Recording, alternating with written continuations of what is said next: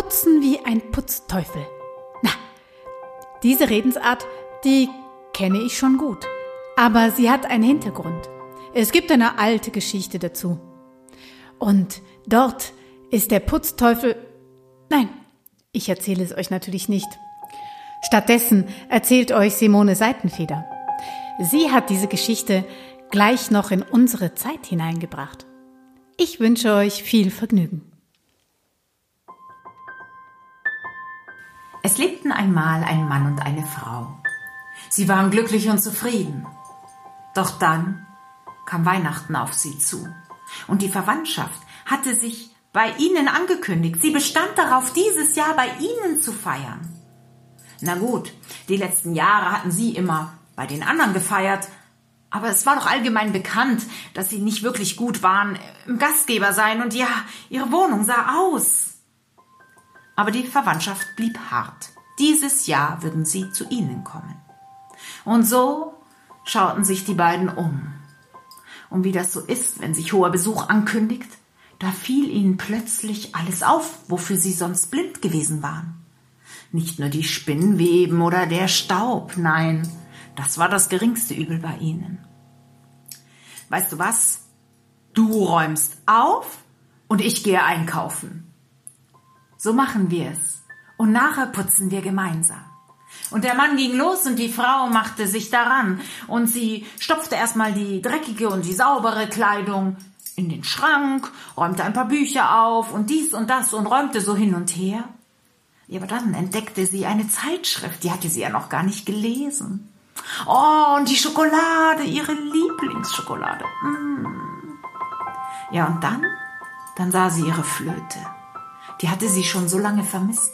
Und sie spielte ein lustiges Lied und sie tanzte dazu durch die Wohnung. Aua! Oh, sie hatte sich ihren Fuß gestoßen an einer dreckigen Pfanne, die am Boden stand. Und da saß sie dann am Boden und hielt sich ihren schmerzenden Zehe. Und da überkam sie eine solche Wut und Verzweiflung, als sie all das Chaos noch sah und den Dreck. Ach, soll doch der Teufel putzen! Und was war das? Da stand plötzlich ein kleines Wesen vor ihr, zwei Hörner, spitze Zähne, ein Schwanz und leuchtend rote Augen. Was soll ich putzen? Putzen? Ich bin ein Putzteufel. Was soll ich putzen? Ähm, das Geschirr? Und kaum gesagt, schon war alles sauber. Was soll ich putzen? Ähm, die Fenster? Und so putzte der kleine Putzteufel die gesamte Wohnung sauber und er räumte auch auf und die Freude war groß, als der Mann heimkam. So ein Putzteufel hatte ihm gerade noch gefehlt. Doch die Freude währte nicht lange, denn der Putzteufel hörte nicht auf zu putzen. Der wischte das erste Mal, er wischte das zweite Mal, er wischte das dritte Mal und als der Mann den Christbaum aufgestellt hatte, da machte er sich daran, jede einzelne Nadel zu schrubbeln. Ja, und die Nadeln, sie fielen alle zu Boden und sofort kehrte der kleine Putzteufel die Nadeln auf und wischte ein fünftes Mal. Und dann putzte er die Schuhe innen, außen, unten, überall. Es war zu viel. Nach ein paar Tagen hörte man kein Lachen mehr aus jenem Haushalt. Und die beiden versuchten alles, um den Putzteufel loszuwerden. Mit Worten, mit List, doch es half nichts. Ich bin euer Putzteufel, ich bleibe bei euch. Und dann kam Heiligabend. Die erste, die klingelte, war Tante Lucie.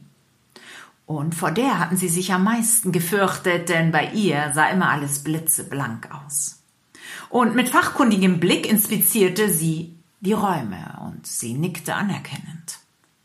Und dann öffnete sie ihre große Tasche und holte eine Dose ihrer berühmten Lebkuchen hervor. Ja, und was war das? Da blitzte ein kleiner Kopf. Ein Kopf mit zwei Hörnern, spitzen Zähnen, leuchtend orangen Augen und hinten noch ein Schwanz. Eine kleine Putzteufelin. Na, das erklärte einiges.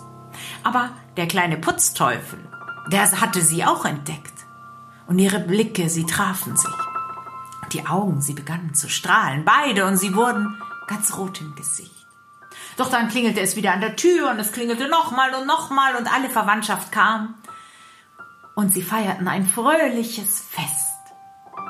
In dem ganzen Trubel merkte keiner, dass sich der Putzteufel und die Putzteufelin aus dem Staub machten.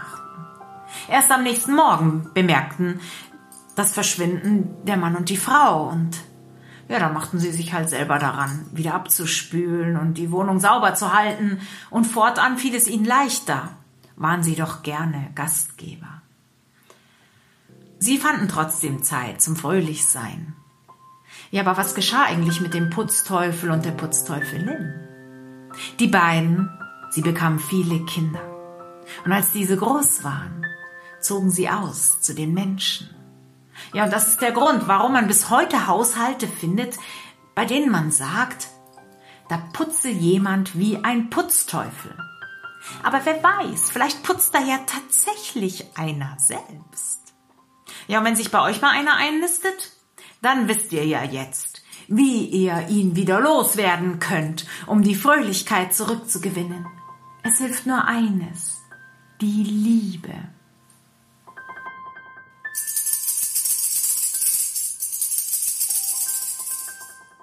Ja, so könnte es in unserer Zeit zu Ende gegangen sein. Die ursprüngliche Geschichte aus Südfinnland, die bei einer faulen Bauersfrau spielt, äh, die geht anders zu Ende. Ja, da kommt auch kein Besuch. Die Frau kriegt irgendwann zu viel von dem Putzteufel und dann, dann reißt sie sich ein Büschel Achselhaare aus und tut es in ein Beutelchen und gibt dem Putzteufel die Aufgabe, diese Härchen gerade zu machen. Und der, der verzweifelt daran, weil die sind extrem kräuselig. Ja, und dann fragt der Putzteufel die Frau, ob es denn noch viele von den Beutelchen gibt. Und sie meinte, ja, ja, ich habe noch ganz viele hinten im Schuppen. Und daraufhin hat der Putzteufel gesagt, na, die Arbeit kannst du selber machen und ist verschwunden. Und nun könnt ihr euch selbst überlegen, welches Ende der Geschichte ihr für euch schöner findet. Na, mir gefällt schon das mit der Liebe.